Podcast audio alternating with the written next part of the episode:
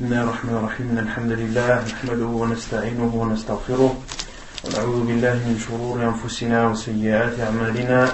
من يهده الله فلا مضل له ومن يضلل فلا هادي له. وأشهد أن لا إله إلا الله وحده لا شريك له. وأشهد أن محمدا عبده ورسوله. يا أيها الذين آمنوا اتقوا الله حق تقاته ولا تموتن إلا وأنتم مسلمون.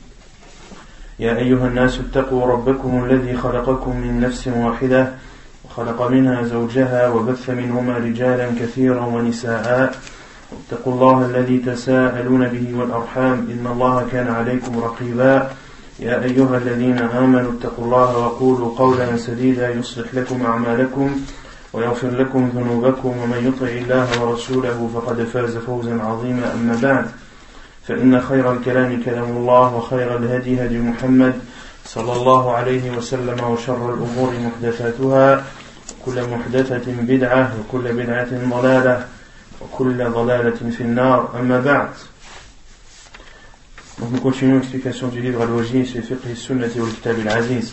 La semaine dernière, on avait terminé le chapitre de Al-Ijara, de la location, et on avait clôturé par le jugement de percevoir une récompense suite à la lecture du Coran. Qu'est-ce qu'on avait dit à ce sujet? Est-ce qu'on a le droit ou non de percevoir de l'argent suite à la lecture ou suite à l'enseignement du Coran? Hein? On n'a pas le droit? On a le droit? On n'a pas le droit? Hein? Il y a deux avis. Les deux. Déjà, il y a certains savants qui disent, quand l'imam Abu Hanifa, il dit que c'est interdit dans tous les cas. C'est interdit de percevoir une récompense dans tous les cas, que ce soit dans la lecture, dans l'enseignement, quelle que soit l'adoration, car toute adoration doit être faite pour Allah subhanahu wa ta'ala, comme il dit dans le Coran, et ils n'ont été ordonnés que de adorer Allah subhanahu wa ta'ala en lui louant un culte exclusif. Et d'autres savants ont dit, concernant le Coran, qu'on pouvait avoir un salaire en contrepartie du temps qui était donné par l'enseignant. Et ils sont d'accord sur le fait qu'il est interdit de percevoir une récompense suite à la lecture du Coran. Il y a une différence donc entre lire le Coran et l'enseigner. Car celui qui enseigne le Coran donne de son temps et le, temps qu'il donne pour l'apprentissage du Coran ou pour l'enseignement du Coran ne lui permet pas de travailler et donc de, percevoir un salaire. On lui donne donc un salaire et certains savants comme Cheikh al disent qu'on doit appeler ça salaire et non pas récompense. Cette personne a le droit de percevoir un salaire pour euh, compenser ce manque. Quelle est la preuve qu'il est autorisé de percevoir un salaire? Quelle est la preuve dans, dans les hadiths du prophète sallam? Le hadith de la de Abu Sa'id al-Khudri, on avait aussi cité le hadith de la dot, le Coran, que le prophète a considéré le Coran comme étant une dot, comme étant une dot. Taïb. Il y a aussi l'autre hadith du sallam qui est rapporté par le Bukhari Inna ahaqqa bihi la chose euh, par laquelle vous méritez le plus une récompense c'est le livre d'Allah subhanahu wa ta'ala et ceci concerne celui qui l'enseigne et non pas celui qui le lit. On avait cité les hadiths où le professeur sallam nous euh, conseille d'apprendre le Coran car il viendra un temps ou une époque où les gens apprendront le Coran pour en faire un gagne-pain, pour avoir, pour faire de sa lecture un gagne-pain. Et euh, le professeur a dit aussi que trois personnes apprennent le Coran. Quels sont ces trois types de personnes? Celui qui l'apprend pour Allah, celui qui l'apprend pour gagner de l'argent, pour, pour, euh, comme, et, le prend comme source de, de revenus, et, et celui qui l'apprend pour pour ostentation, mais c'est pas totalement ça. Celui qui l'apprend pour qu'on lui fasse des compliments. Celui qui l'apprend pour se vanter. Et qui l'apprend et qui va apprendre sa lecture, il va apprendre les règles de, de tajwid, etc. Et il apprend tout ceci pour que, pour lire d'une façon euh, très belle et ainsi avoir l'éloge des gens concernant sa lecture. Ensuite, on avait traité le sujet le chapitre de Sharika. On peut aussi dire Sharka ou bien pas. Donc Sharika, ou bien. Les trois sont autorisés. Et qu'est-ce que signifie Sharika en langue arabe? Al-Ikhtilat, ça signifie le mélange. Et en islam, qu'est-ce que signifie Sharika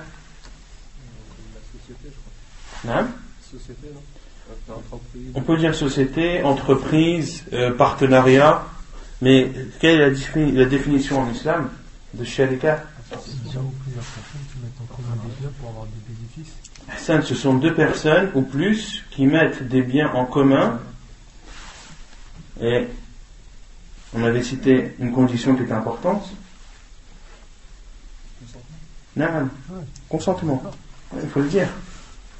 Parce que je peux prendre l'argent de quelqu'un et le mettre et considérer que c'est son argent euh, et, travailler dessus, même sans le voler, et même si c'est pas considéré comme un vol, mais il faut que il faut le consentement de toutes les personnes qui participent à, à cette association ou à ce partenariat. Et dans quel but? Dans le but de faire du profit. Dans le but de faire du profit.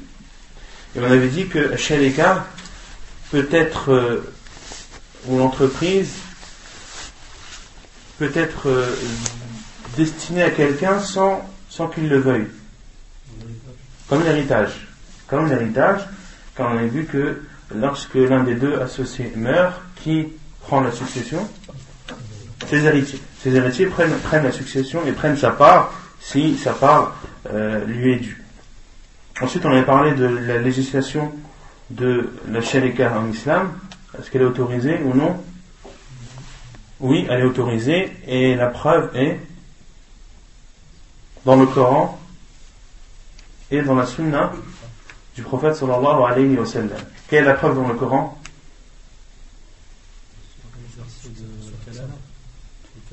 Non, le verset de Kalala, mais avant on avait cité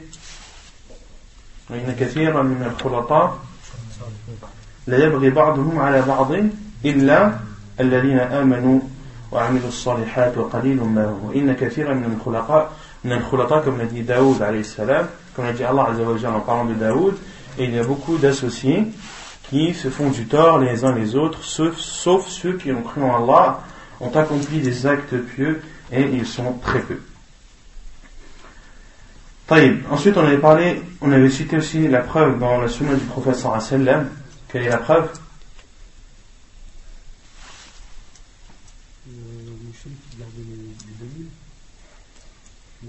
Non, ça c'est dans les arabes. C'est vrai qui est venu se convertir, il a dit que je le connais mieux le prophète que vous parce qu'il était le hadith de Sa'ib qui a dit au professeur Hassan Kunta shariki fi jahiliya, tu étais mon associé avant l'arrivée de l'islam.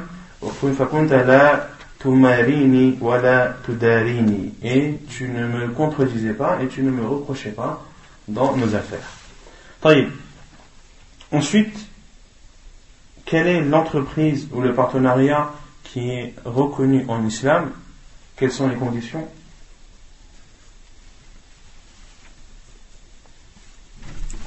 Quelle est l'entreprise musulmane la société musulmane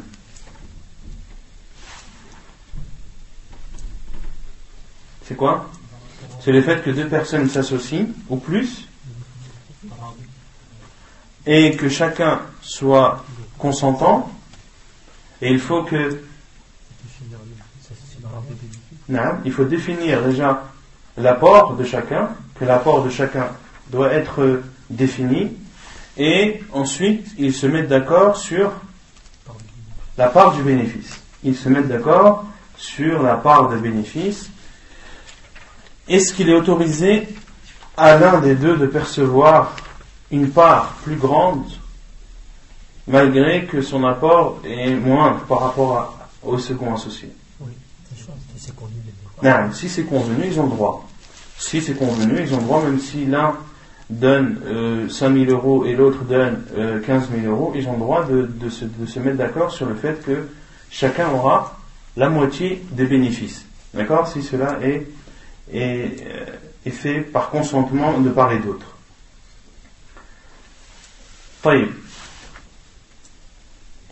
Ensuite, on avait parlé de l'mudarabah, du chapitre de Al-Mudarabah. Qu'est-ce que le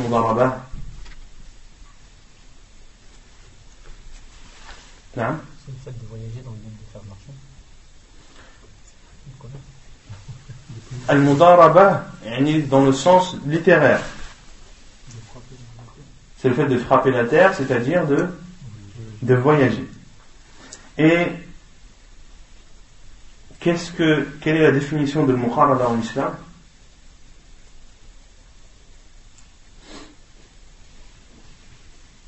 Déjà, qu'est-ce que le Muharada de façon générale Hein? Non. Qu'est-ce que le Mudaraba de façon générale? C'est une forme de sharika. C'est une forme de sharika. C'est une forme de, de, société. C'est une forme de, de partenariat. Quelle est cette forme de partenariat? Ça consiste à quoi? Non, c'est l'un. Il y a un investisseur et un, et un travailleur. Il y a un investisseur et un travailleur. Il y a euh, une personne qui apporte l'argent, qui apporte l'investissement, les moyens financiers, et l'autre qui, fait travailler cet argent. Et l'autre qui fait travailler cet argent, et ils se mettent d'accord sur la part de bénéfice, sur la part de, euh, selon ce qu'ils estiment le plus juste. Et on avait cité l'unanimité des savants à ce sujet concernant Al-Mudarabah et on avait également cité la preuve que ceci était fait par les compagnons anhum, que les compagnons anhum, euh, Al-Mudarabah était connu à leur époque et ils la mettaient en pratique. Quelle est la preuve? Les deux enfants de de Omar al-Khattab Qu'est-ce qu'ils ont les deux enfants d'Omar al-Khattab C'est quoi leur nom déjà Abdullah et Ubaidillah. C'est quoi leur histoire Ils étaient à Basra. Non. Il y avait euh, Amir Basra. Abu Moussa al-Ash'ari. Donc, euh, donc ils, allaient, ils allaient retourner à Al-Madina. En fait, il leur a confié en fait l'argent de, de Zakat. Il leur a dit ouais, en fait, euh, ce que vous voulez avec. Et euh, Qu'est-ce qu'il leur a dit? Il leur pas donné faites ce que vous voulez avec. C'est pas comme ça. Non. Qu'est-ce qu'il a fait?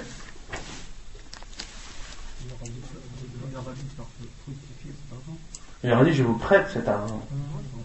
Il a dit je vous prête cet argent. Et ça c'est très important de savoir ça. Il ne leur a pas confié, il leur a prêté.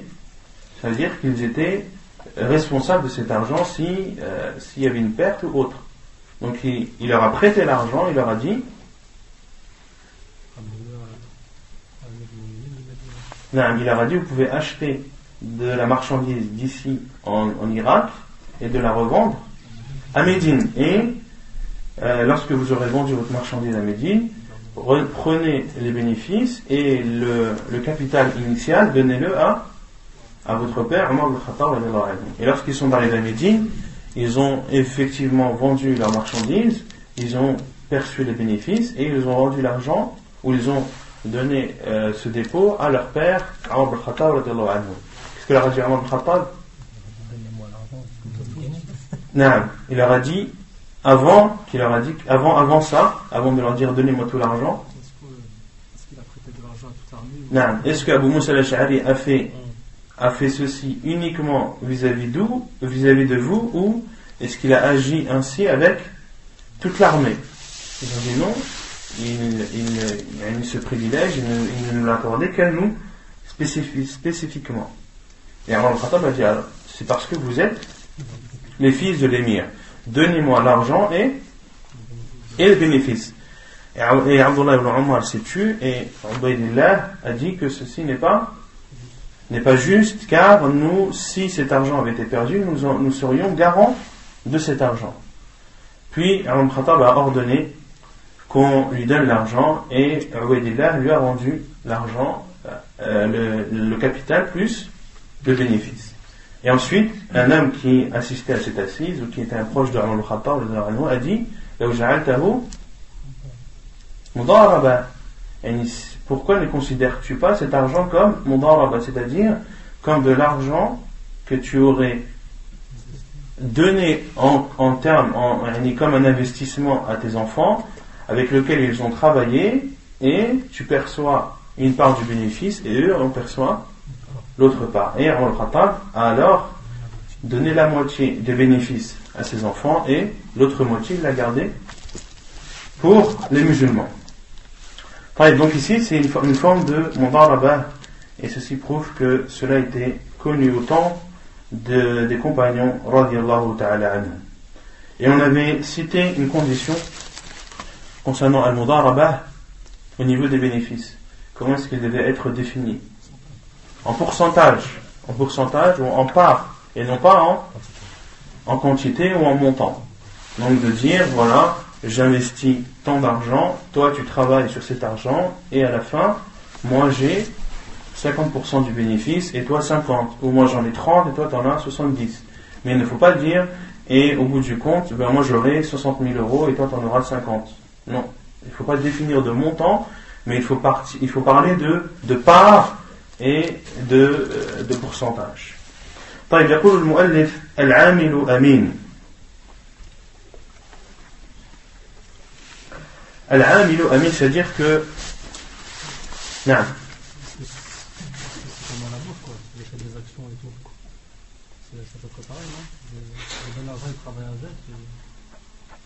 Concernant la bourse, c'est autre chose la bourse. La bourse, c'est beaucoup plus complexe. La bourse, c'est. En fait, c'est des parts de société que tu achètes. Et le problème de la bourse, c'est que le plus souvent, c'est que des chiffres qui transitent.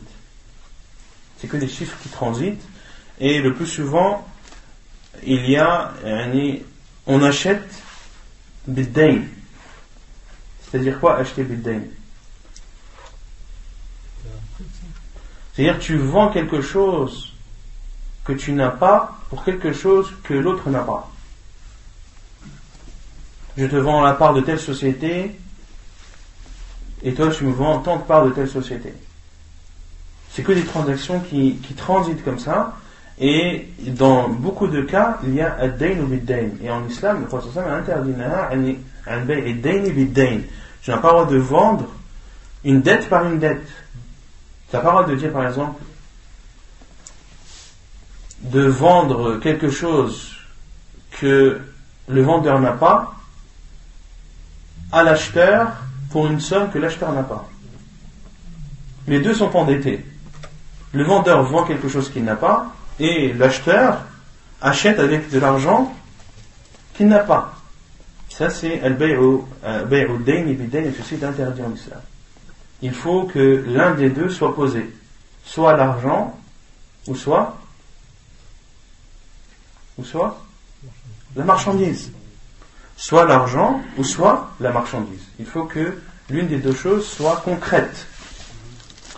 طيب العامل أمين Le travailleur loyal. والمضاربة جائزة مطلقة ومقيدة ولا يضمن العامل إلا بالتعدي والمخالفة. قال ابن المنذر وأجمعوا على أن رب المال إذا نهى العامل أن يبيع بنسيئة فباع بنسيئة أنه ضامن.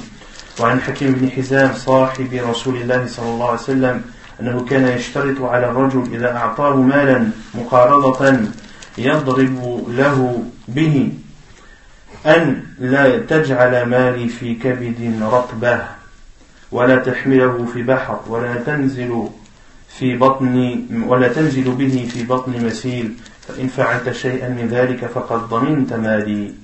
حديث صحيح الإسناد رواه الدرقطني والبيهقي. Donc, le travailleur qui est loyal, al-mudaraba est autorisé mutlaqatan muqayyada. C'est-à-dire qu'elle est autorisée, euh, comment dire, mutlaqa, c'est-à-dire sans condition ou avec condition. C'est-à-dire que l'investisseur a le droit de dire au travailleur, voilà 50 000 euros, fais-en ce que tu veux. C'est-à-dire, travaille cet argent comme bon te le semble. Et nous, on se met d'accord sur les parts de bénéfices. J'ai 50% et t'as 50%. Ici, c'est une mudaraba qui est, que les savants appellent mutlaqa, qui est sans condition. Et il y a al-mudaraba al-muqayyada. Il y a al-mudaraba qui, elle, est sous condition. Par exemple, l'investisseur dit, je te donne 50 000 euros, à condition que tu ne travailles que dans le textile, que tu ne travailles cet argent uniquement dans le textile. Tout autre domaine, je, n'accepte pas. Ici, c'est une là-bas qui est sous condition. D'accord? Et les deux sont autorisés. Les deux sont autorisés et l'investisseur a le droit de poser ses conditions. Car c'est son argent. Car c'est son argent.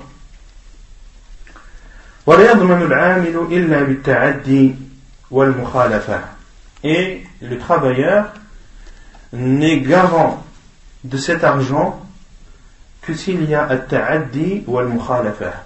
Al-ta'addi, les savants disent, هو فعل ما لا يجوز.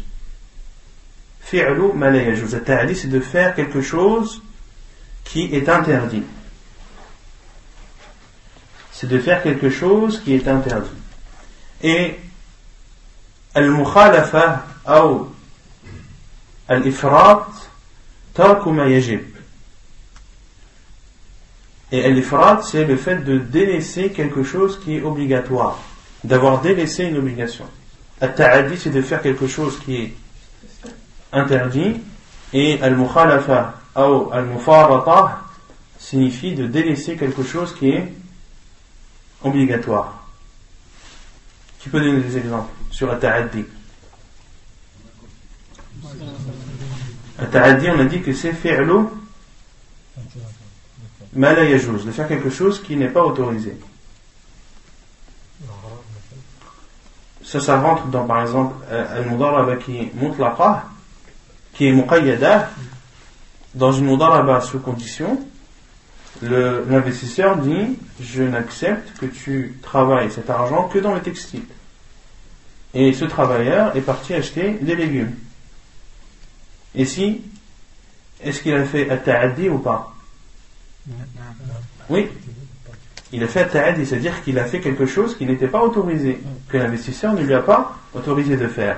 Si il perd dans cette transaction qu'il fait en achetant des légumes pour les revendre, il perd de l'argent. Est-ce qu'il est garant ou pas? Oui, il est garant parce qu'il a fait quelque chose qui n'était pas autorisé. Et pareil, tarko mayajib. Tarko mayajib. Pareil, de délaisser quelque chose que euh, l'investisseur a ordonné. De délaisser quelque chose qui a été ordonné. طيب قال ابن المنذر ابن المنذر rahimahullah a dit, et ils sont unanimes sur le fait que l'investisseur, lorsqu'il interdit le travailleur de vendre avec échéance, et s'il vend avec échéance, alors il est garant de cet argent. Le mondial a dit que les savants de l'islam sont unanimes sur le fait que lorsqu'un investisseur pose comme condition au travailleur de ne pas vendre la marchandise en plusieurs fois, mais de la vendre en cash. Il y a que la personne qui achète paye comptant, paye de suite, en une seule traite. Et si ce vendeur ou c'est ce travailleur qui, a fait le rabat, c'est-à-dire qui travaille avec cet investisseur et qui a une part de bénéfice, s'il vend la marchandise euh, sous plusieurs traites, et qu'il se met d'accord avec les acheteurs pour qu'ils achètent et qu'ils payent en plusieurs fois, alors il est garant de de l'argent. Il est garant de l'argent. D'accord? Si l'investisseur dit OK, tu as acheté tant de marchandises, tu en as vendu tant, on s'est mis d'accord sur la part de bénéfice, 50%, 50%, je veux mes 50%.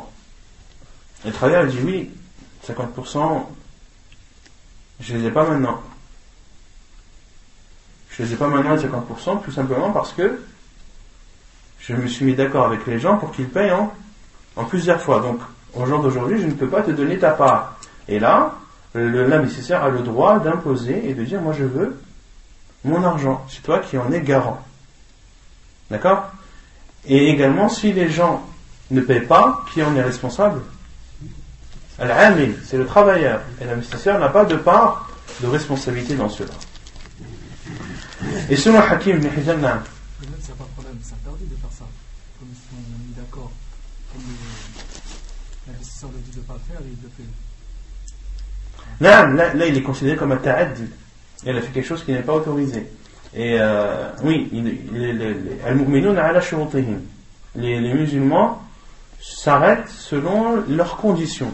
Donc si tu t'es mis d'accord avec ton frère sur des conditions pour faire cette transaction, pour faire al-mudaraba, tu dois te, te tenir à cela. Et alors, ce matin-là, il dit,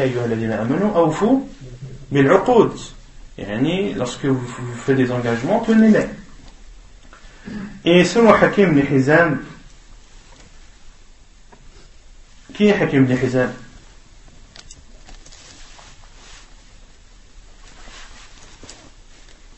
Qui est Hakim ibn C'est un, mot, un, nom qui est familier ou pas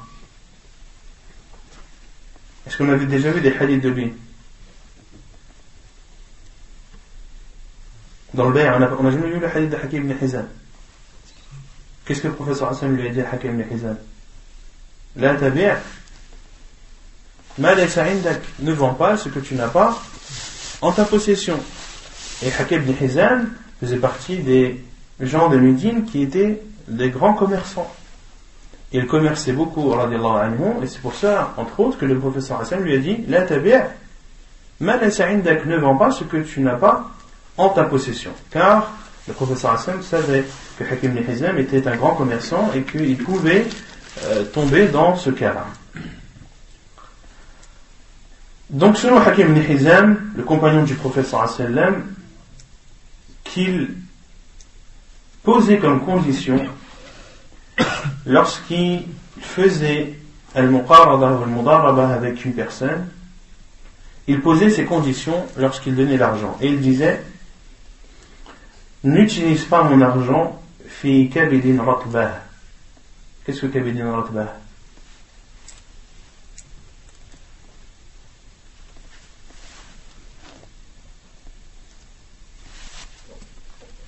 Qu'est-ce que kabidin ratbah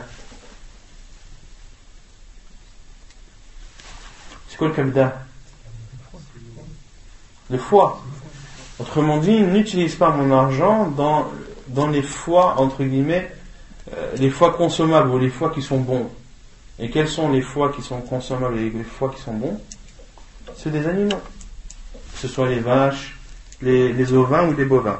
Autrement dit, n'utilise pas mon argent dans la vente de, dans l'achat et la vente de, bêtes.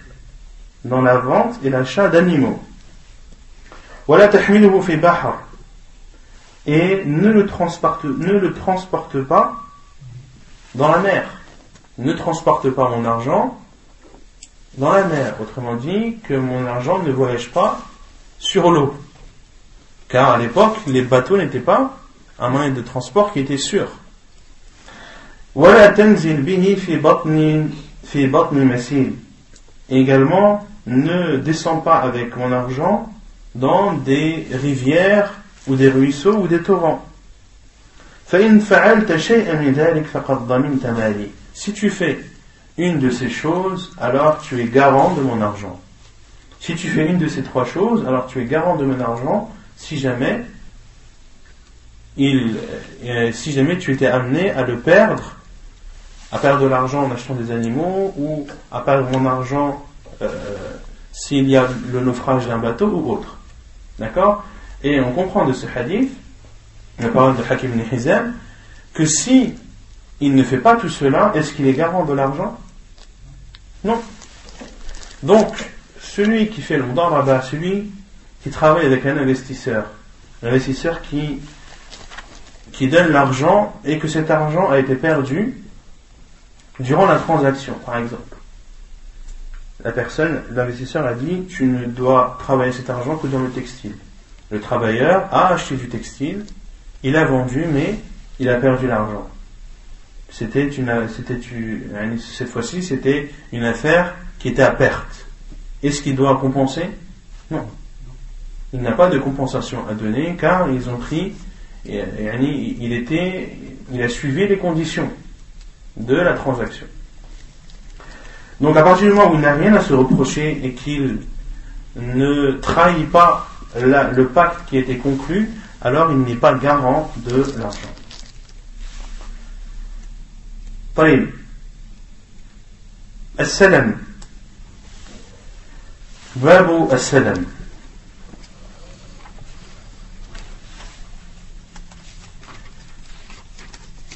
تعريفه السلم بفتحتين السلف وزنا ومعنى وحقيقته شرعا بيع شيء موصوف في الذمة بثمن معجل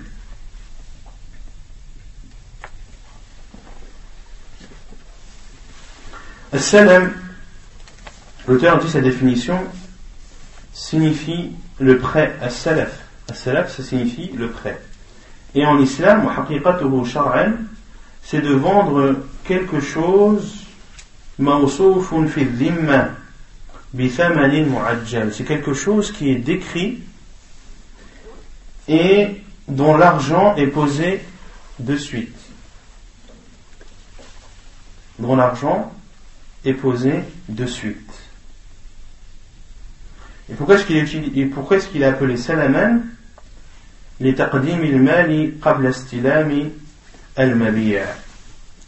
C'est-à-dire que là, tu vends quelque chose que tu décris, c'est-à-dire quelque chose qui n'est pas existant. De vendre quelque chose qui n'est pas existant, mais que tu décris. Et tu prends la responsabilité de donner et de fournir ce que tu as décrit selon ta description. Et l'argent est avancé. C'est-à-dire que l'argent est avancé, que tu donnes l'argent avant d'avoir la marchandise. Avant d'avoir la marchandise. Donc ça c'est as-salam. Et bay'a taqsid, qu'est-ce que bay'a taqsid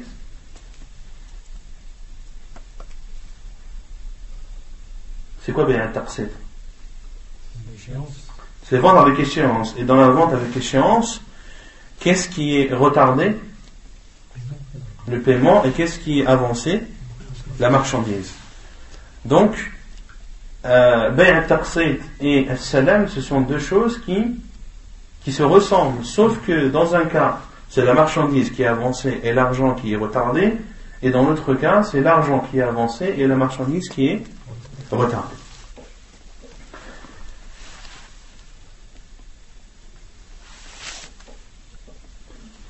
طيب مشروعيته. قال الله تعالى يا أيها الذين آمنوا إذا, تدا إذا تداينتم بدين إلى أجل مسمى فاكتبوه. وقال, وقال ابن عباس أشهد أن السلف المضمون إلى أجل مسمى. قد أحله الله في كتابه وأذن فيه ثم قرأ الآية السابقة. وعنه قال قدم النبي صلى الله عليه وسلم المدينة. وهم يسلفون بالتمر السنتين والثلاث فقال من أسلف في شيء ففي كيل معلوم وزن معلوم إلى أجل معلوم Donc sa législation, le fait qu'il est légiféré, c'est-à-dire à salam, Allah a dit, oh vous qui avez cru, lorsque vous vous endettez d'une dette, il a ajal musamma jusqu'à une date déterminée, faktubu, alors écrivez-le. Et Abdullah ibn Abbas a dit J'atteste que les salaf, que anna salaf al que le prêt qui est garanti pour une durée déterminée qu'Allah subhanahu wa ta'ala l'a autorisé dans ce livre, dans son livre, puis a lu la parole d'Allah subhanahu wa ta'ala, ô vous qui avez cru, lorsque vous prêtez ou lorsque vous vous endettez d'une dette, jusqu'à une date déterminée, alors écrivez-le. Car un salam, c'est une forme de dette. C'est une forme de dette. Qui a, la, dette sous sa responsabilité Le vendeur. Le vendeur, c'est lui qui a une dette sous sa responsabilité. Et dans le cadre de Bay c'est qui qui est endetté? L'acheteur. C'est l'acheteur qui est endetté car l'argent est, retardé. Et une autre preuve également, c'est un rapporté par le Bukhari et Muslim, lorsque le prophète sallam est arrivé à Médine, il trouvait, ou il a trouvé les gens qui se prêtaient les dates pour une durée de deux et trois ans. Et le prophète sallam a dit, celui qui prête, qu'il prête selon une mesure bien connue, un poids bien connu, et vert, et pour une durée bien connue. Autrement dit, au temps du professeur sallam, il réservait entre guillemets les dates. Il payait les dates à l'avance. Il payait par exemple les dates pour une durée de deux ans ou trois ans. D'accord? Par exemple, une forme de salam, une forme de salam à notre époque, c'est le fait de souscrire à un abonnement, par d'un magazine tu payes l'abonnement annuel et tu reçois ton magazine tous les mois. D'accord? Donc tu payes quelque chose que tu n'as pas encore. Ou bien par exemple, tu peux te mettre d'accord avec un fermier pour dire voilà, je te donne 100 euros et tu me donnes un litre de lait tous les jours. Tous les jours, tu m'apportes un litre de lait que tu traites directement de, de la vache. Ici, il a donné l'argent. Est-ce qu'il a le lait? Non, il va l'avoir au fur et à mesure du temps. Donc, tout ceci sont des formes de salam qui sont autorisées et le professeur Sam a autorisé cela lorsqu'il a vu les gens de Médine faire ainsi avec les dates. Le professeur Sam n'a pas condamné ce qu'ils ont fait, mais a seulement posé des conditions et a dit lorsque vous faites ceci, que ce soit fait avec des mesures bien connues, des poids bien connus et pour une durée bien connue. السلم إلى من ليس عنده أصل. لا يشترط في السلم أن يكون المسلم إليه مالكا للمسلم فيه. عن محمد بن أبي المجالد قال بعثني عبد الله بن شداد وأبو بردة إلى عبد الله بن أبي أوفى رضي الله عنهما فقال سله هل كان أصحاب النبي صلى الله عليه وسلم في عهد النبي صلى الله عليه وسلم يسلفون في الحنطة؟ قال عبد الله كنا نسلف أو نسلف نبيط أهل الشام في الحنطة والشعير والزيت في كيل معلوم إلى أجل معلوم. قلت إلى من كان أصله عنده؟ قال ما كنا نسألهم عن ذلك. ثم بعثاني إلى عبد الرحمن بن أبزة فسألته فقال كان أصحاب النبي صلى الله عليه وسلم يسلفون على عهد النبي صلى الله عليه وسلم ولم نسألهم ألهم حرف أم لا حديث صحيح رواه البخاري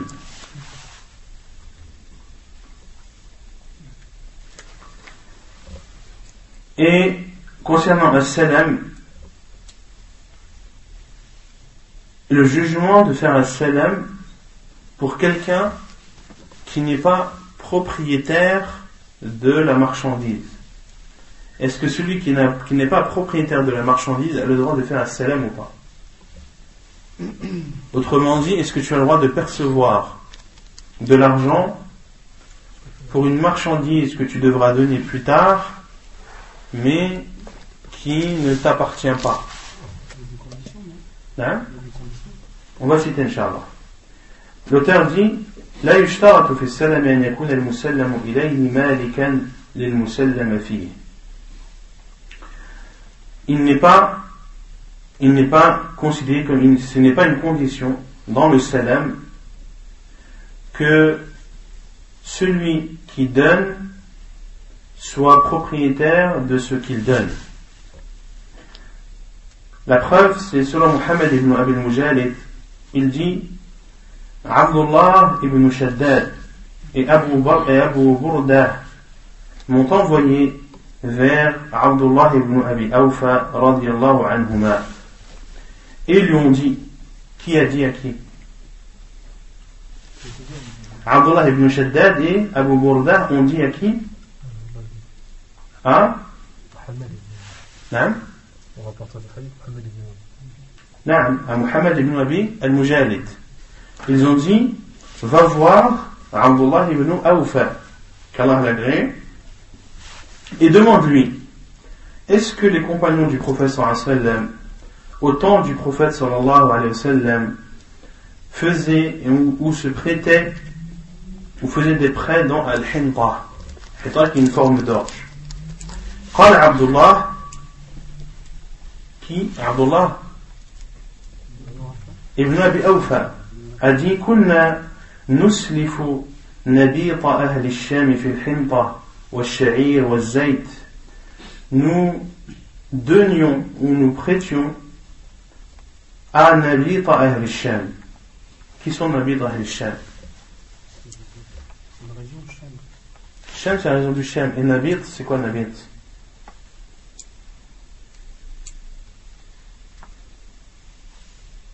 Nabit, ce sont des personnes qui étaient arabes et qui sont qui ont vécu ou qui sont partis vivre dans la, dans la région du Shem. Et la région du Shem, au temps du professeur sallam, a été gouvernée par qui? Par les Byzantins, qui n'étaient pas arabes. Et ils étaient appelés Nabit, car c'était un peuple qui est parti vivre dans cette région du Shem, et ils ont été mélangés à ces Byzantins et leur langue a été atteinte. Ils ont eu un accent. À force de, vivre avec eux, leur langue arabe a été, a été atteinte. Quand ils parlaient l'arabe, ils avaient un accent. Et également, ils se sont mélangés, c'est-à-dire que certains d'eux se sont mariés avec des byzantines, etc. Et Abdullah ibn Abi Awfa, dit qu'il donnait de l'argent à ces gens, à Nabi Hashem, lorsqu'ils venaient euh, à Médine, pour qu'ils leur ramènent de l'orge, de l'huile, et ils se mettaient d'accord sur une mesure ou un poids déterminé et une durée déterminée. D'accord? Et ils étaient appelés Nabites car ils connaissaient, car c'était des personnes qui travaillaient dans l'agriculture et ils savaient comment extraire l'eau comment extraire l'eau de la terre. Ils étaient des experts dans l'extraction de l'eau de la terre. C'est pour ça qu'ils étaient appelés Nabir. Autrement dit, c'est des personnes qui travaillent dans l'agriculture. Et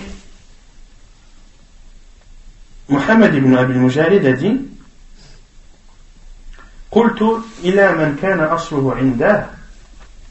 c'est-à-dire est-ce que tu donnais l'argent avant à des personnes qui avaient cette orge et cette huile, ou qui étaient les producteurs directs. فقال et Abu Abdullah ibn Abi Awfa a dit ما كنا نسألهم عن ذلك nous ne les questionnons, nous ne les questionnons pas sur ceci. C'est-à-dire, on ne leur posait pas la question est-ce qu'ils étaient propriétaires ou non. Mais on leur donnait l'argent et ils nous ramenaient la marchandise. ثم puis Ba'athani ila Abdurrahman ibn Abza. Puis, ils m'ont envoyé, c'était Abdullah ibn Shaddad et Abu Burda, ils m'ont envoyé pour demander ou poser la question à Abdurrahman ibn Abza. Je lui ai questionné et il m'a dit Les compagnons du prophète sallallahu alayhi wa sallam, Yusrifuna, ils donnaient de l'argent et prêtaient de l'argent ou donnaient de l'argent à l'ahd du Nabi sallallahu alayhi wa sallam au temps du wa sallam.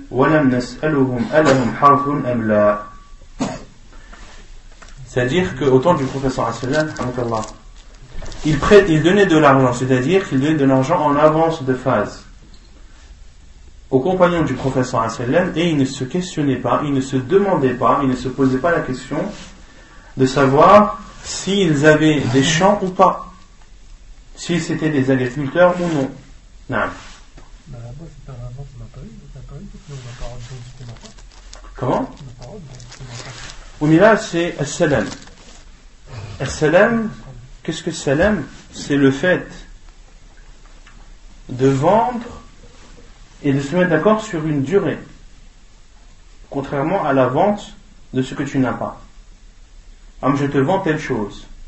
On avait dit que ce qui était interdit dans la vente, c'est-à-dire de le vendre ce que tu n'as pas en ta possession, c'est de vendre quelque chose de bien défini, que tu n'as pas en ta possession. Car tu n'es pas sûr de, l'avoir en ta possession et de le, livrer à, à ton acheteur. D'accord? Mais là, as-salam, c'est autre chose. Là, tu te mets d'accord sur une durée. Non, là, tu te mets d'accord sur une durée, car les savants disent que parmi les conditions de salam, il faut que la chose ne soit pas existante. موصوف fi الذمة موصوف fi الذمة ça veut dire quoi موصوف fi الذمة ça veut dire quoi décrit, mais pas précisément. Ça veut dire que c'est quelque chose qui n'existe pas et qui est décrit. Quelque chose qui n'existe pas et qui est décrit, et la vente ou la livraison doit se faire dans une durée déterminée. Pour cela que les savants ont cité des conditions à Salam, comme on dit les savants, on va les citer. Mais que, la personne n'a que n'a pas en sa possession ne l'aura pas maintenant. Hein. C'est quelque chose qui voilà, qui n'existe pas, c'est-à-dire euh, au moment de la transaction, c'est quelque chose qui, quand je dis qu'il n'existe pas, ça ne veut pas dire qu'il n'a jamais existé, qu'il n'existe pas au moment où, où il y a eu la transaction.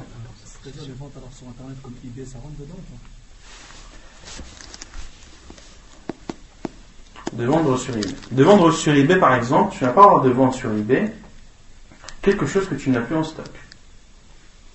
Parce que les gens, quand ils achètent quelque chose, ils veulent, ils veulent le recevoir quand? Le plus rapidement possible. D'accord? Et lorsqu'ils achètent, ils achètent en connaissance de cause, à savoir qu'ils achètent en partant du principe que la marchandise est, disponible chez le vendeur. Si elle n'est pas disponible, qu'est-ce qu'il va faire cet acheteur? Il va aller voir ailleurs. Il va aller voir ailleurs parce que ce qui l'intéresse, c'est d'avoir quelque chose de suite. D'accord? Et il y a d'autres, euh, euh, par exemple, un autre cas, c'est une commande. Voilà un site où on peut commander quelque chose et on sait que cette chose n'est pas en stock. Et je dis, voilà, je veux telle marchandise. Et là, le vendeur répond, ok, je te donne cette marchandise, mais tu l'auras dans dans trois semaines, un mois, deux mois, le temps que, que je la récupère. Ici, c'est considéré comme un. D'accord? C'est la différence entre les deux. Il y a le fait de, de, faire une vente où la personne considère que la marchandise est chez le vendeur, et donc il veut la marchandise de suite, et l'autre cas où il se met d'accord d'avance, et le vendeur ne cache pas et dit ouvertement qu'il n'a pas la marchandise en sa possession. Et là, c'est as-salam. Non. Et c'est on donne cette condition, as-salam, شروط السلام سبعة. أولا العلم بالمسلم فيه. العلم بالمسلم فيه, c'est-à-dire de savoir ce que ce qui va être livré, ce qui va être donné, à savoir la marchandise qui est achetée. c'est la première condition. Deuxièmement, la connaissance du prix. Le prix doit être connu. ثالثا قبض الثمن كله في مجلس العقد La troisième condition, c'est de percevoir la totalité de l'argent lors de la transaction. قبض الثمن كله في مجلس العقد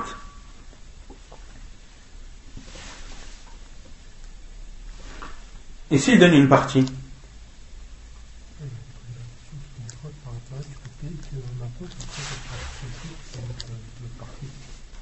Non, là, dans le cas de, de, de dans le cas de Assalam, si, est-ce qu'on a le droit de donner une partie de l'argent? Ici, la condition, comme on a dit, c'est cette condition. Une condition, c'est quoi? C'est si la condition n'est pas respectée, la vente est nulle. D'accord? Et ici, les savants disent de percevoir tout l'argent dans le, au moment de la transaction. Ça veut dire qu'il n'est pas autorisé de payer une partie et de donner l'autre après. Pourquoi?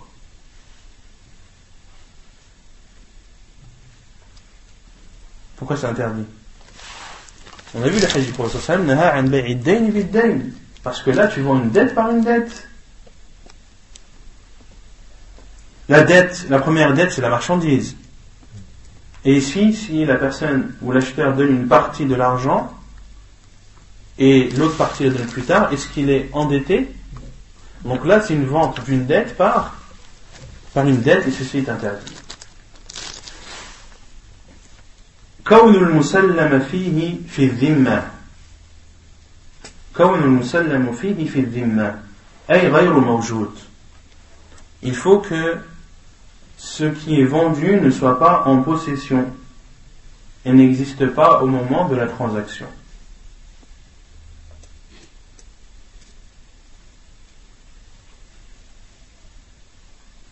On a donné l'exemple de l'abonnement à un magazine ou d'acheter le lait, de se mettre d'accord avec un, fermier pour qu'il fournisse le lait tous les jours pendant un mois. Ici, on achète quelque chose qui n'est pas qui n'est pas présent au moment de la transaction. خامسا cinquièmement وصفه ووصف صفاته التي تنفي عنه الجهالة c'est-à-dire de décrire la marchandise de façon précise qui suffit à l'acheteur pour, pour être d'accord, de donner les, les descriptions de, suffisantes de la marchandise.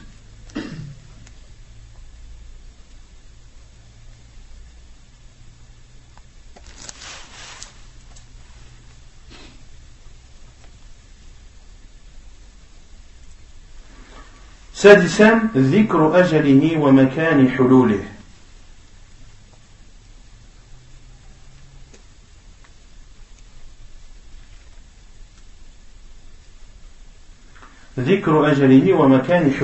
c'est-à-dire de définir la durée dans laquelle la marchandise sera livrée et l'endroit de la livraison. Et ça c'est important. À la fois la durée mais aussi l'endroit. Parce que ceci peut être une source de, de divergence et de malentente par la suite. D'accord Si, euh, par exemple, le fermier avec qui tu t'es mis d'accord pour qu'il te livre euh, du lait, tu dis voilà, je te donne telle somme pour que tu me livres, que, pour que et, et, tu me dois, on va dire comme ça, tu me dois un litre de lait par jour, sans définir l'endroit. D'accord? Le fermier, il traite ses 1 litre de lait par jour et il les pose dans sa ferme. Chaque jour, il, prend un litre de lait et pose dans sa ferme. Au bout d'une semaine, l'acheteur vient voir et dit Écoute, moi, le lait que je t'ai, je acheté, j'ai, rien vu. Bah, il est là le but c'était que tu le ramènes chez moi. Bah, ça n'a pas été défini. Donc il faut que l'endroit de la livraison soit aussi défini. Et que dans, notre cas, l'acheteur dit voilà, je veux que tu me le livres chez moi. Le lait, que- qu'il soit livré directement chez moi.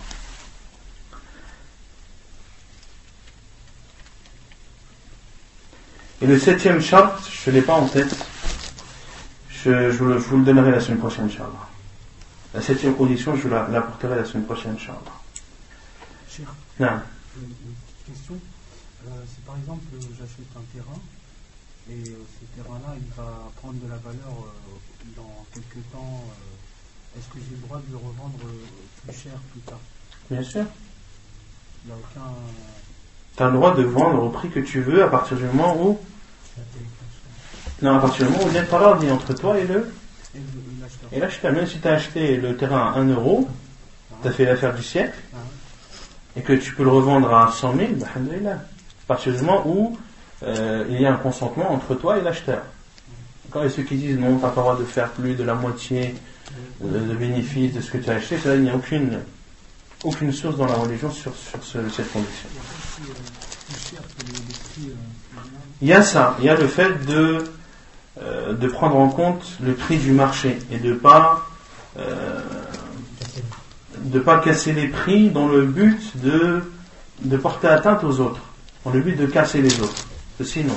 Et ça, on verra, Inch'Allah, il il y a un chapitre sur ça, sur le fait de, de- d'avoir un minimum de, de respect et de, de prendre en compte les, les prix, euh, les prix qui sont, euh, là, les prix du marché.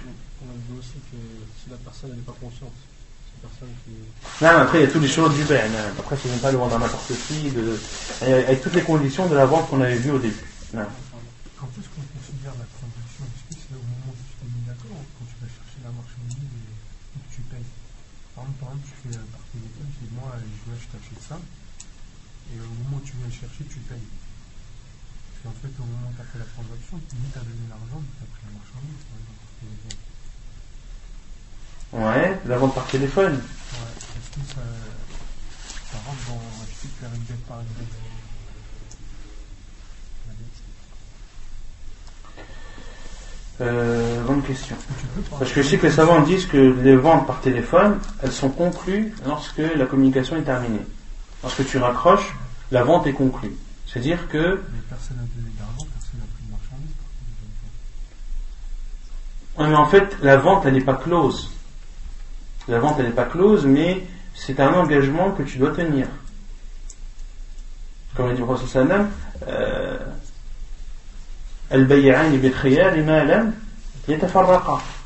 Que les deux vendeurs ont le choix tant qu'ils ne se séparent pas. D'accord? Même si la transaction n'a pas lieu su- sur le moment, sur le fait. D'accord? Même si la transaction n'a pas lieu sur le fait, l'engagement sera à tenir. C'est-à-dire qu'il n'y aura plus de possibilité de, retour. Après, il peut payer après. Voilà, par exemple, le, le, le- le vendeur dit voilà, bah, écoute, moi, euh, je, t'envoie, je t'envoie la marchandise que lorsque j'aurai l'argent. Tu vois? Mais le fait de in'aqad al-bay', quand les savants disent qu'à ce moment-là, in'aqad al-bay', c'est-à-dire que l'acte ou le contrat de vente est conclu. C'est-à-dire que c'est un engagement de l'acheteur d'acheter ce bien et c'est un engagement du vendeur de vendre de vendre le bien également. Donc là, c'est, on parle d'engagement, on ne parle pas de clôture de la vente. La vente est clôturée lorsque le, le vendeur a son argent et lorsque l'acheteur a sa marchandise. Très léger, avant de rendre. Ça on a vu ça.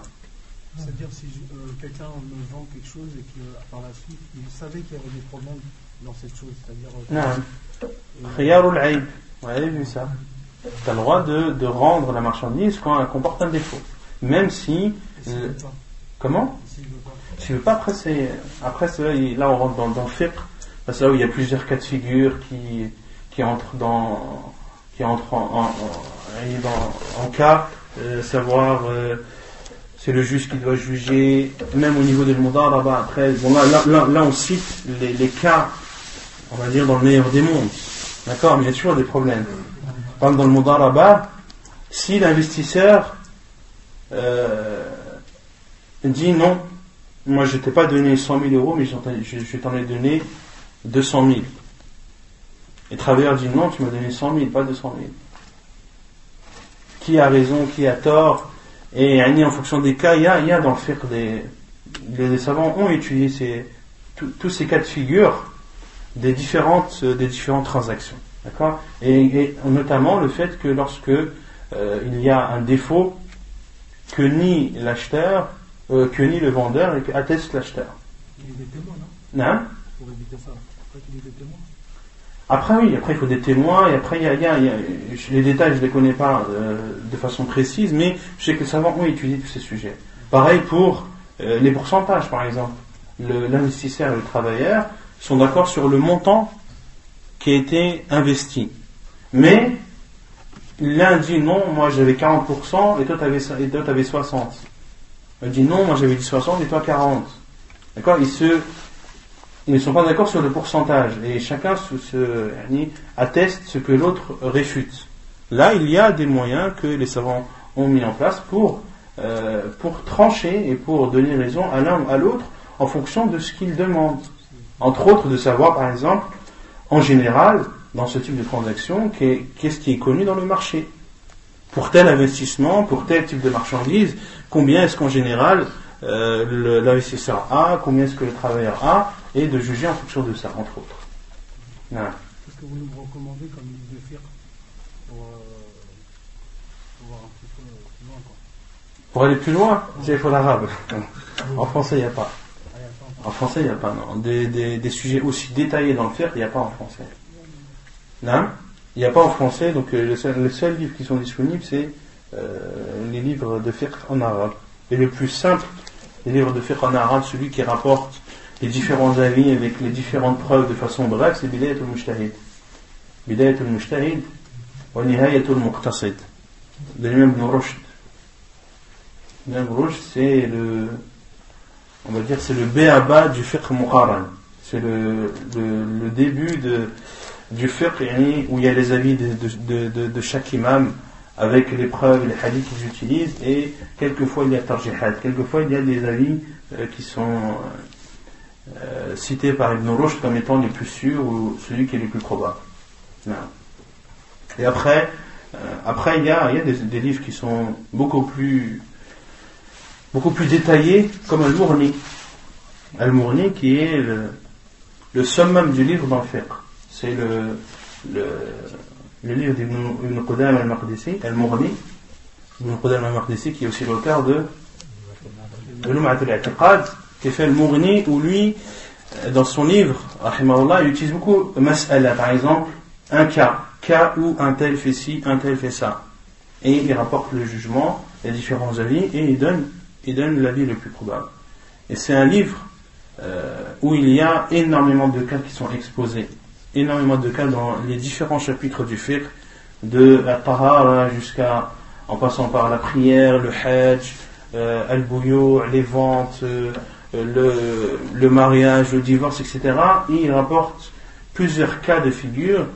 Et certains me disent qu'un sujet que tu ne trouves pas, ou une problématique que tu ne trouves pas dans le Mourani, ce n'est pas la peine d'aller chercher ailleurs ce n'est pas la peine d'aller chercher un, car Al-Mourani euh, Ibn Qudama al-Maqdisi a vraiment détaillé de façon très précise différents cas et a donné un jugement, euh, le jugement de l'islam dessus.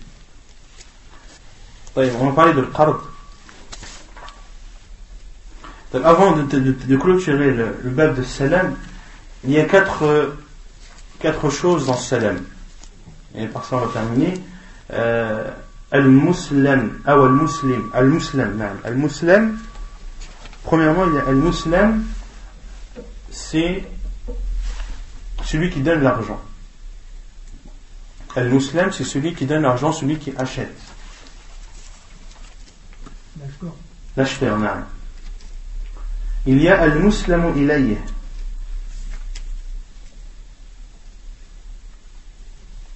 Al-Muslimu ilayh, c'est al-ba'i', c'est le vendeur.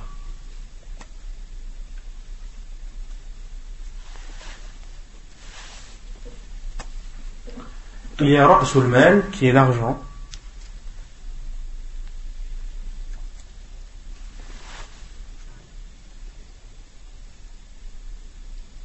il y a Rasul Mal qui est l'argent, et quatrièmement, Al-Muslamu Et Al-Muslamu c'est. C'est le dernier, c'est quoi Il y a l'acheteur, il y a le vendeur, il y a l'argent, et il y a la marchandise. Al-Muslamu Et en, en, connaissant cela, on comprend mieux la parole de l'auteur lorsqu'il dit لا يشترط في السلم أن يكون المسلم إليه مالكا للمسلم فيه Vous avez compris ou pas La yushtaratu, c'est-à-dire ce n'est pas une condition. Salam, c'est-à-dire pour celui qui fait as-salam, an yakun al-musallamu ilayh. Que al-musallam ilayh, qui est le vendeur, an yakun al-musallamu ilayhi malikan lil-musallimi. Qu'il soit propriétaire de la marchandise. Donc il y a al-musallam ilayh, qui est le vendeur, et al-musallam qui est la marchandise. طيب باب القرض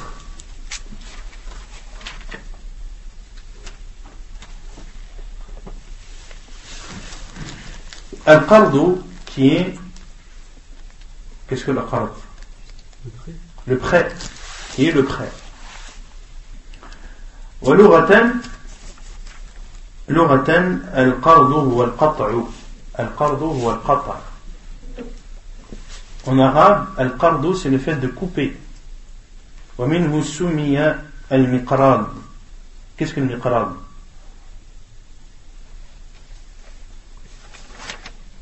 Qui connaît le miqrad Le ciseau. Le ciseau, non. Le ciseau car il coupe.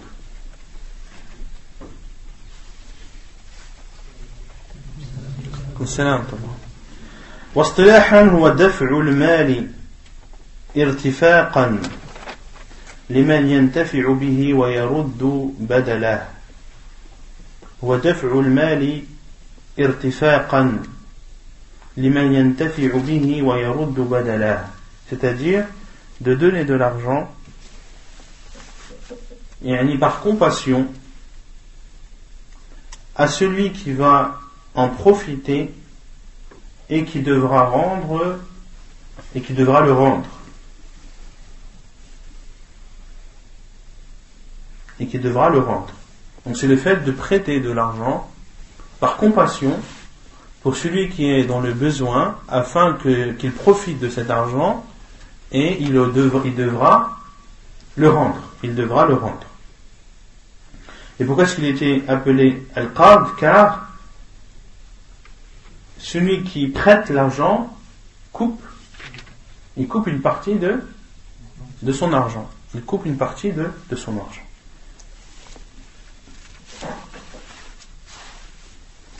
وهو جائز بالكتاب والسنة والإجماع Et le jugement de Al-Qard, c'est qu'il est autorisé dans le Coran, dans la sunna du professeur sallam et à l'unanimité des savants.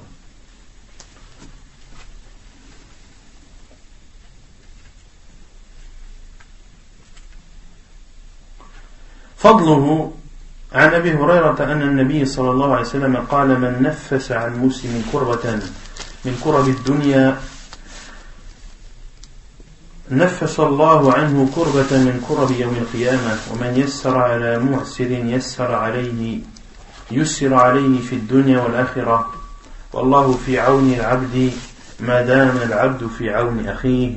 حديث صحيح رواه مسلم والترمذي وأبو داود. Les mérites de, du prêt. Selon Abu Huraira, anhu, il rapporte que le prophète sallam a dit Man wassa'a an muslimin kurbata min kurabi dunya. Celui qui élargit, si on traduit, nafasa ay wassa'a. Nafasa ay wassa'a, c'est-à-dire celui, comment traduire? Qui soulage. Mais dans le sens de wassa'a, qui élargit son frère musulman qui est dans une situation étroite, une situation où il est, où il est serré. Autrement dit, qui soulage son frère dans, dans une contrainte qu'il a. celui qui soulage son frère, celui qui soulage un musulman d'une situation difficile, parmi les situations difficiles de cette vie d'ici-bas, eh bien Allah Azzawajal le soulagera d'une situation difficile le jour du jugement. Et celui qui facilite à quelqu'un en difficulté, il lui sera facilité dans cette vie d'ici-bas et dans l'au-delà.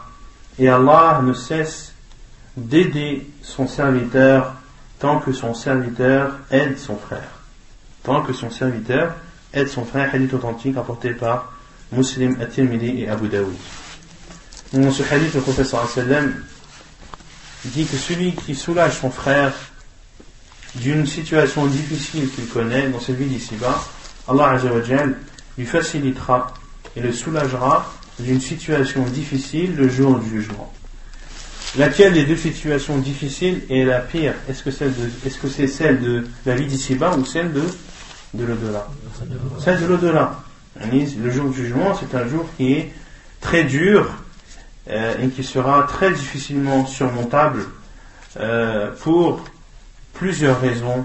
À la fois la peur, le fait d'être terrorisé, le fait, le fait d'être nu et incirconcis, le fait d'être debout, le fait de se, de se retrouver au milieu de l'humanité depuis Adam jusqu'au dernier des êtres humains, le fait de euh, d'avoir le soleil au-dessus de sa tête et d'éprouver une forte chaleur, le fait de connaître la durée de ce jour du jugement qui sera de, de 50 000 ans. Donc tout ceci prouve que le jour du jugement sera un, sera un jour très difficilement surmontable et les soulagements qu'Allah pourra apporter seront bien sûr les bienvenus. Et celui qui facilite à quelqu'un en difficulté, Allah subhanahu wa ta'ala lui facilitera dans cette vie d'ici-bas et dans l'au-delà. Et Allah subhanahu wa ta'ala ne cesse d'aider son serviteur tant que son serviteur aide son frère. Non.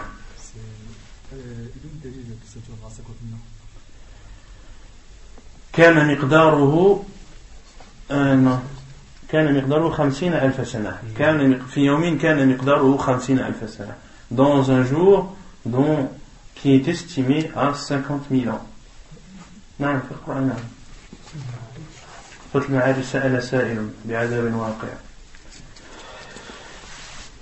وعن ابن مسعود أن النبي صلى الله عليه وسلم قال ما من مسلم يقرض مسلما قرضا مرتين إلا كان كصدقتها مرة Et sur Abdullah ibn Mas'ud, anhu, il dit, le prophète sallam a dit, tout musulman qui fait un prêt à son frère musulman deux fois, ka sadaqatiha marra. Ce sera considéré comme le fait d'avoir donné en aumône une fois. Comme le fait d'avoir donné en aumône une fois. Autrement dit, si tu prêtes de l'argent à ton frère, cela équivaut à avoir donné en aumône la moitié de, de cette somme. Si tu prêtes 1000 euros à quelqu'un, tu, c'est comme si tu avais donné en aumône combien? 500. Et ainsi de suite.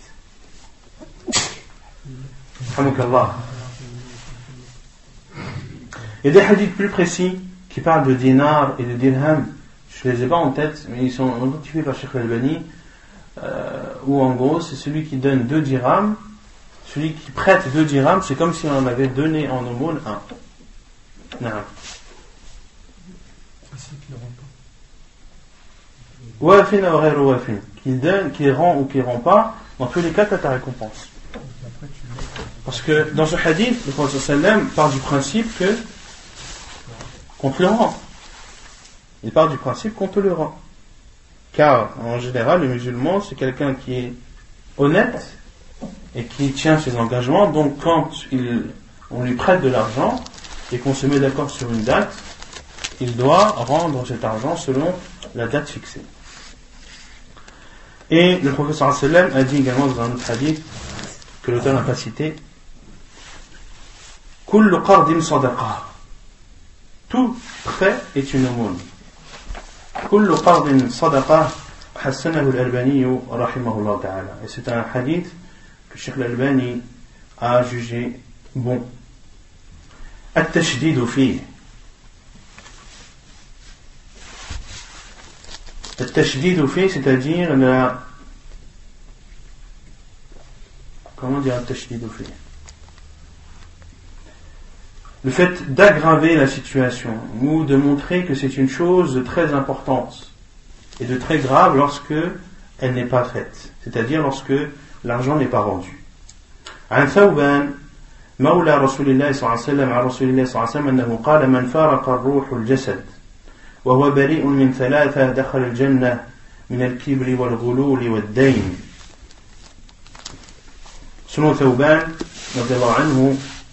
qui était au service du professeur sallam, selon le professeur sallam, il a dit celui dont l'âme se sépare du corps, c'est-à-dire celui qui, meurt, et qui, est exempt de trois choses, il entrera au paradis.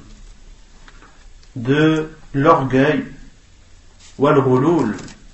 Qu'est-ce que le rouloul On avait déjà vu ça, le rouloul. Si vous ne savez pas, c'est grave.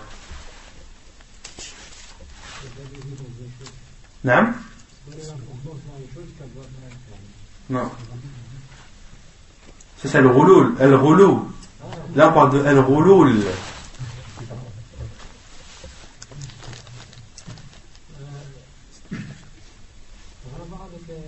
الغلول غلول نعم الغلول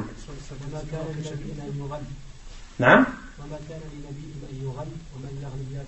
نعم ومن يغلل يأتي بما غل يوم القيامة نعم c'est ça Mais ça veut dire quoi Prendre quelque chose qui n'est pas à lui.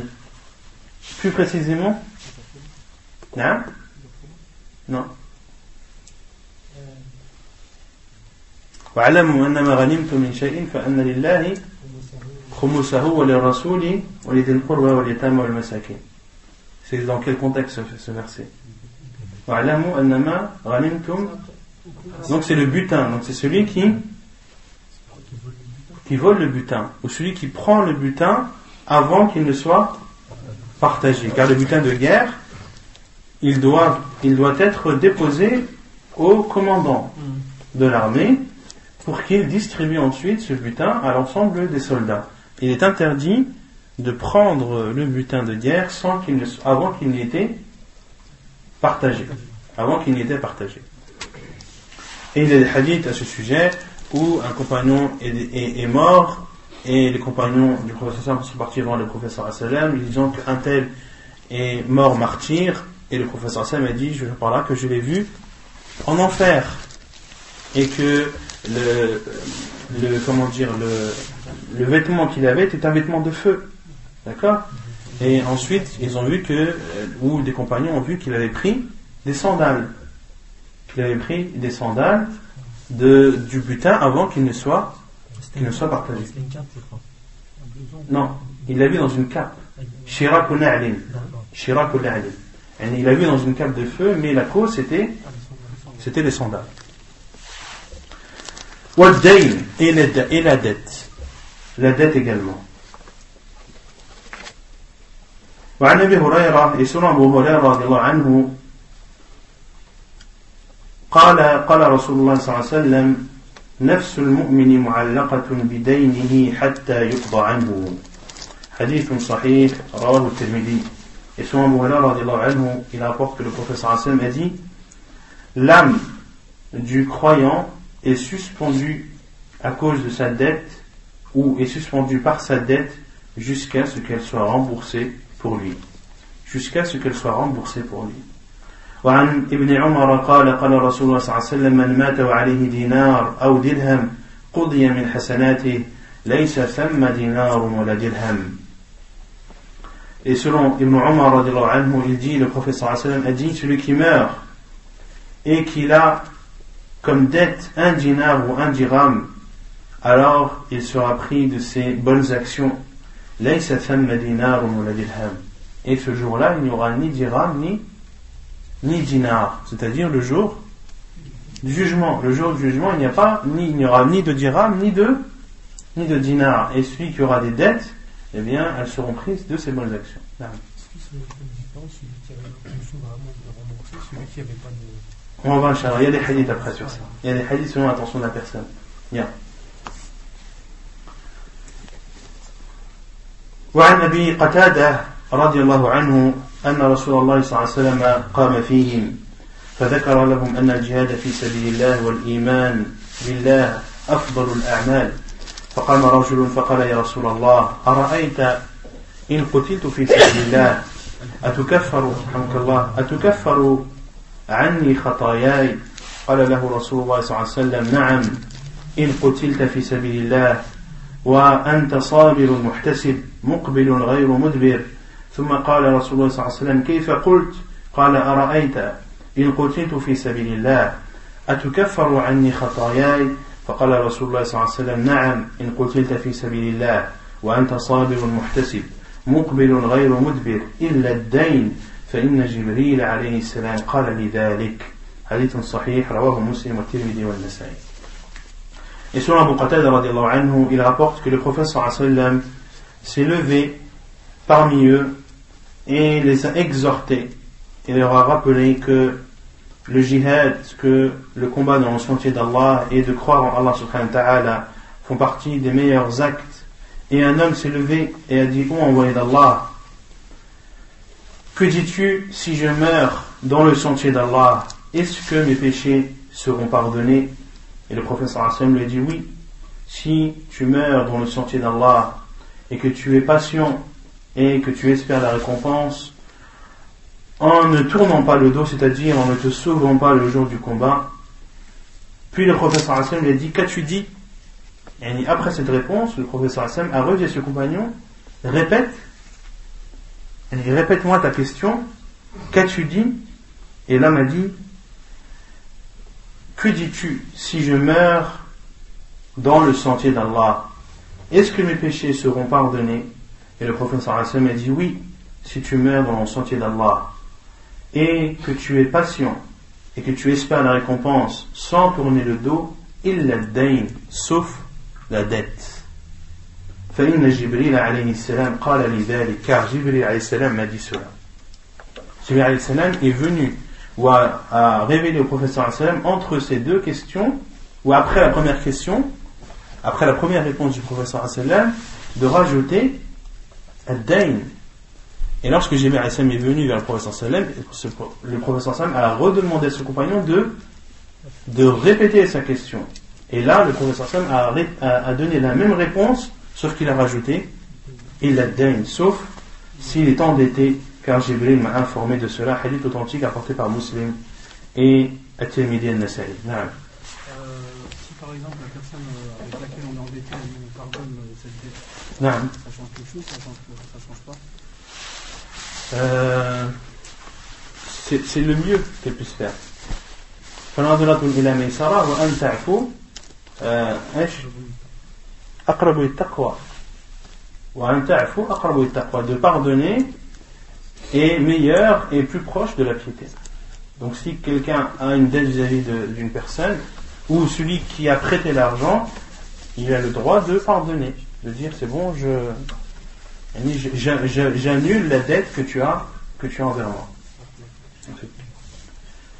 Il y a beaucoup de hadiths à ce sujet concernant le fait d'être endetté qui montre la gravité de ceci. On va citer quelques hadiths que l'auteur n'a pas, pas dit dans, dans, le livre, juste euh, pour que le sujet soit complet ou le plus complet possible. عن عقبة بن عامر قال قال رسول الله صلى الله عليه وسلم لا تخيفوا أنفسكم بعد أمنها قالوا وما ذاك يا رسول الله قال الدين رواه أحمد وصححه الألباني Selon Uqba ibn Amir, il dit, le professeur Hassan a dit ne faites pas peur à vos personnes après qu'elles soient sereines. Ils ont dit, comment cela est-ce possible, ô envoyé d'Allah Il a répondu, l'endettement.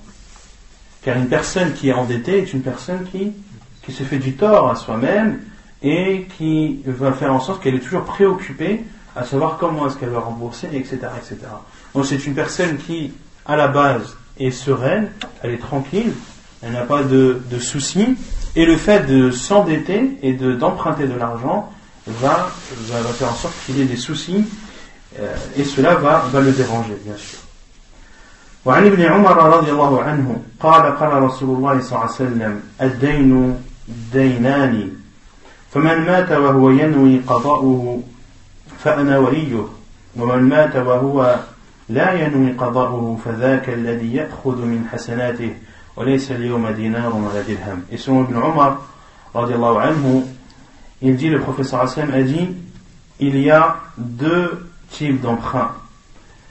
Celui qui meurt en ayant l'intention de rembourser sa dette, alors je suis son garant. Et celui qui meurt en ayant l'intention de ne pas rembourser sa dette, c'est celui-ci euh, à qui les bonnes actions seront prises et il n'y aura ce jour ni dinar ni dirham. C'est-à-dire que cette personne, au jour du jugement, est-ce qu'elle voudra qu'on prenne de ses bonnes actions? Non. Et elle cherchera à rembourser sa dette en, en argent. Mais il n'y aura ce jour-là ni dirham ni, ni dinar. Et la seule chose qu'il pourra donner pour rembourser sa dette, ce sont ses bonnes actions. Hadith authentique rapporté par Ibn Majah. Et il y a le hadith de Muhammad ibn Abdullah ibn Jahsh, qui est un hadith euh, qui est considéré comme étant l'un des plus durs dans, dans, les, dans les dettes.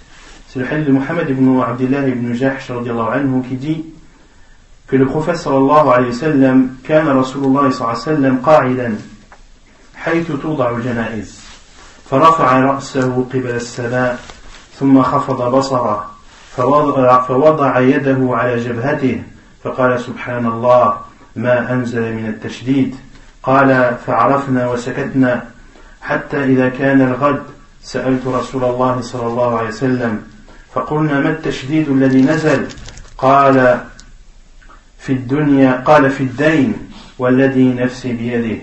لو قتل رجل في سبيل الله ثم عاش ثم قتل ثم عاش ثم قتل وعليه دين ما دخل الجنة حتى يقضى عنه.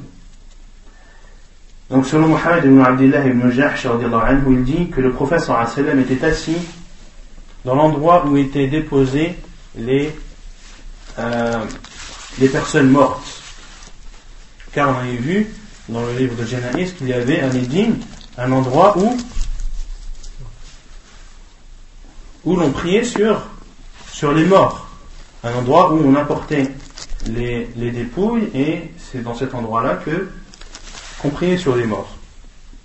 Et le professeur Hassan était assis à cet endroit, puis a levé sa tête, a levé sa tête vers le ciel et a baissé son regard le prophète a posé sa main sur, sur son front. Et en général, une personne, lorsqu'elle pose sa main sur son front, c'est pourquoi? Non, comme ça. Hein Mal à la tête, mais pas forcément. Il y a quelque chose de grave, quand on t'annonce une, nouvelle qui est grave ou qui fait peur, la personne a, mis sa main sur son front. Et le prophète était ainsi.